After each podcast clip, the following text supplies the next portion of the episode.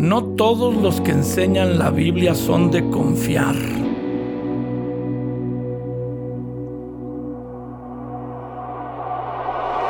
En la carta de Judas, sí, sí, en la carta del apóstol Judas en el Nuevo Testamento, algunos solo de oír esto dicen, no, no, ¿quién quiere leer una carta de Judas? No, no, no, no es Judas el que traicionó al Señor.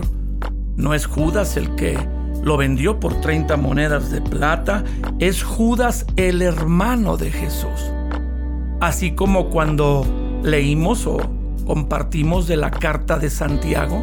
Santiago, en la carta de Santiago es escrita por el hermano de Jesús, que dice el Nuevo Testamento que Jesús se le apareció resucitado a él y a sus hermanos, entre ellos también Judas. De manera que este Judas en la Biblia es un hermano de Jesús y que ahora es líder y escribe una carta. En el capítulo 1, porque solo hay un capítulo, él advierte sobre que en los últimos tiempos habrá personas que se acercarán a los cristianos para arrebatarlos de la fe o deslizarlos de la fe y que no se mantengan firmes. Mire lo que dice en el capítulo 1, esta carta interesantísima, en el versículo 17. Amados, tengan memoria de las palabras que antes dijeron los apóstoles de nuestro Señor Jesucristo, que les decían, en el postrer tiempo habrá burladores que andarán según sus malvados deseos. Estos se meterán a las vidas de las personas para causar divisiones, sacarlos, desarraigarlos de sus congregaciones. Pero su motivo no es correcto, son sensuales, no tienen el espíritu.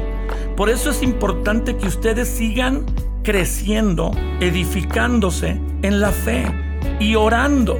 Cuán difícil es orar o mantener la disciplina de la oración para mantenernos en contacto con Dios, pero solo así podremos distinguir o discernir cuando alguien que habla la Biblia está buscando algo que no es, que nosotros crezcamos, que nosotros nos arraiguemos donde Dios nos ha puesto y que nosotros reflejemos a Cristo. Está buscando dividirnos, hacernos enojar, nos señala las críticas y las cosas que están mal en otros, aún en nuestra propia congregación. Pues ¿quién asiste a una congregación perfecta? Nadie.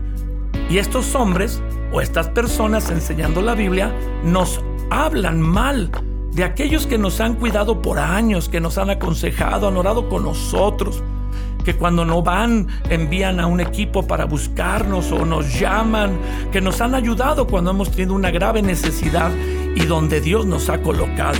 Dice la escritura que la intervención de estos hombres o de estas personas hace que se deslicen de la fe, se aparten de la fe. Y entonces Jesús nos dice a través de este apóstol, su hermano, en el versículo 22, a los que dudan, convénzanlos. A otros, sálvenlos, arrebatándolos del fuego. Y de otros tengan misericordia con temor, aborreciendo aún la ropa contaminada por su carne. El Señor nos dice, despierta, cuidado con aquellos que te quieren desarraigar de la fe, aquellos que quieren hacerte que dejes de crecer, de esforzarte, de avanzar a parecerte cada día más a Jesús. Están buscando lo suyo y no tu bien.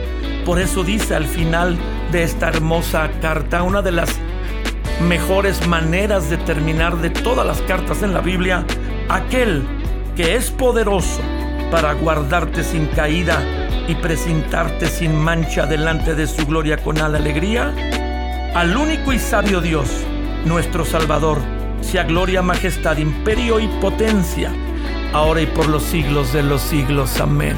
Solo Dios te puede guardar sin caída, pero tienes que estar alerta para los falsos maestros, los falsos engañadores que dirán, vendrán como falsos profetas hablando de la Biblia, hablando de enseñanzas más muy profundas que lo que hacen es hacerte dejar de estar firme, hacerte desarraigar hacerte perder la confianza en aquellos que hasta ese día han orado por ti, te han cuidado, te han pastoreado. Ayuden con amor a los que fueron arrastrados, dice la TLA, y que ya por haber oído a otros eh, no están seguros de su salvación. Rescaten a los que necesitan salvarse del infierno y tengan compasión de los que necesitan ser compadecidos. Solo Dios puede cuidarlos para que no hagan un mal y tampoco para que puedan apartarse de Él, sino Él los pueda presentar sin mancha y sin pecado delante de Él. Vamos, tengamos cuidado, mantengámonos firmes, orando al Señor, creciendo en la fe, como Judas, el hermano del Señor, nos aconsejó.